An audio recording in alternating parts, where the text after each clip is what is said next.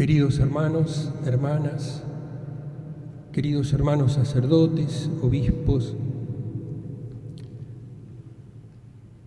en este tiempo en que nos faltan muchas cosas, este tiempo doloroso y cansador que estamos viviendo, muchas veces hemos comentado todo lo que extrañamos, el abrazo de los hijos, de los nietos, los amigos, los seres queridos, todo tipo de cercanía. Hoy la Iglesia se detiene a valorar, a admirar y a adorar este gran misterio de la Eucaristía. Hay un camino que lleva a la Eucaristía y un camino que parte de la Eucaristía. El camino que lleva la Eucaristía es una invitación de amor. He deseado ardientemente comer esta Pascua con ustedes antes de mi pasión, dice el Señor en San Lucas. Y aquí el Evangelio de Marcos nos presenta cómo la delicadeza del amor de Jesús ya tiene todo preparado. El amor es prolijo, el amor sabe preparar, este camino de llegada a la Eucaristía, el camino que lleva a la Eucaristía, es un camino hacia un encuentro, hacia un encuentro profundo. El Señor se abaja, se pone a la altura del hombre, se hace alimento para poder estar más íntimamente unido a sus entrañas.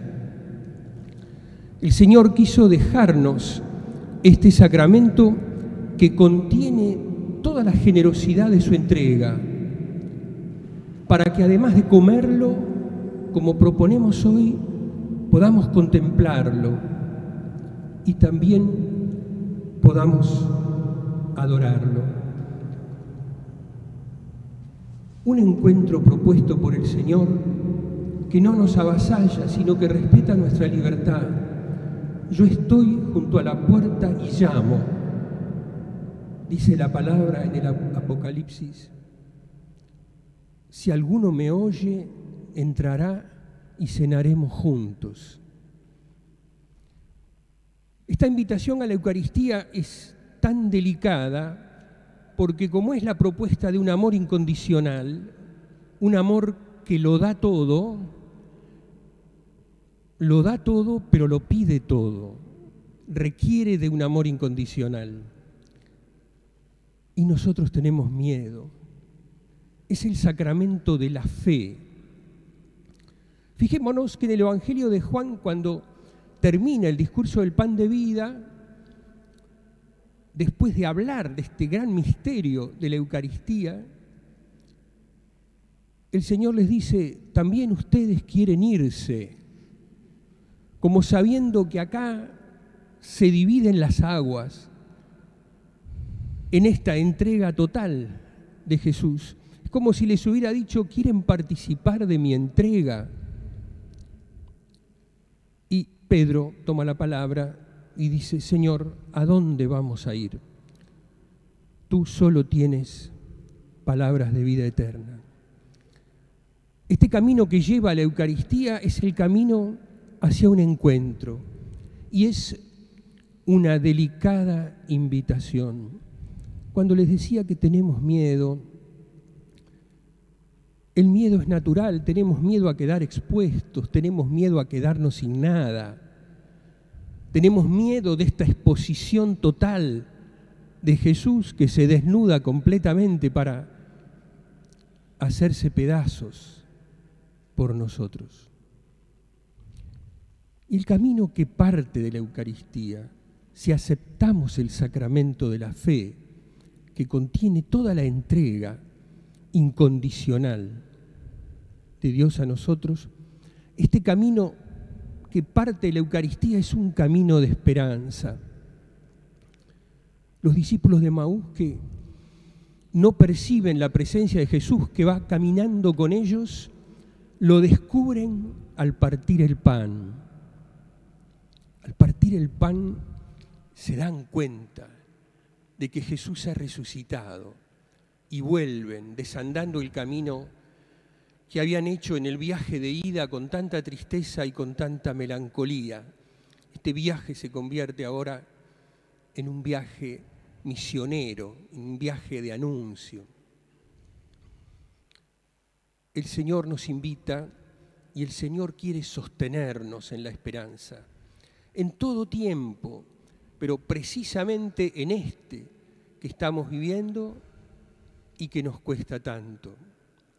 La Eucaristía es un camino de esperanza porque también el Señor les dice a los apóstoles, ya no beberé más del fruto de la vid hasta que lo beba de nuevo con ustedes en el reino de Dios. Este pan de vida prepara también nuestra entrega definitiva. Decíamos, lo da todo y lo pide todo. Y tenemos miedo. Pidámosle al Señor poder nosotros también aprender a partirnos. Cuando nos partimos descubrimos nuestra fragilidad. Lo frágil es lo que se rompe y se hace pedazos. Por eso decimos que algo es frágil porque se puede romper. Pero cuando decimos fragilidad, no nos referimos solamente a la debilidad o a las heridas que también están presentes en nuestra vida y en nuestra historia. Nos referimos a la fragilidad que queda de manifiesto incluso cuando servimos, cuando partimos, cuando compartimos. Cuando nos hacemos pan, porque el cristiano cuando come la Eucaristía está llamado a hacerse pan, a hacerse pan bueno para, para poder ser comido por los demás, para poder ser comido por los hermanos. Y aquí descubre el sentido de su vida, aquí descubre a Jesús, como los discípulos de Maús lo descubrieron al partir el pan. También nosotros podemos partirnos y también nosotros podemos ser sostenidos en la esperanza por este pan que se entrega. Pidámosle al Señor en este día poder adorar este misterio, valorarlo. En este misterio se esconde toda la pasión de Jesús y toda su entrega. Y pidámosle poder nosotros corresponder a este darlo todo, Siempre cuando se trata de darlo todo, los seres humanos nos guardamos una carta debajo de la manga porque tenemos un miedo terrible de entregar todo. Animémonos a hacerlo, ya que el Señor, totalmente entregado, así lo pide, y respondamos con confianza a este llamado del cuerpo y de la sangre de Jesús, sacramento de la fe, presentes para siempre entre nosotros.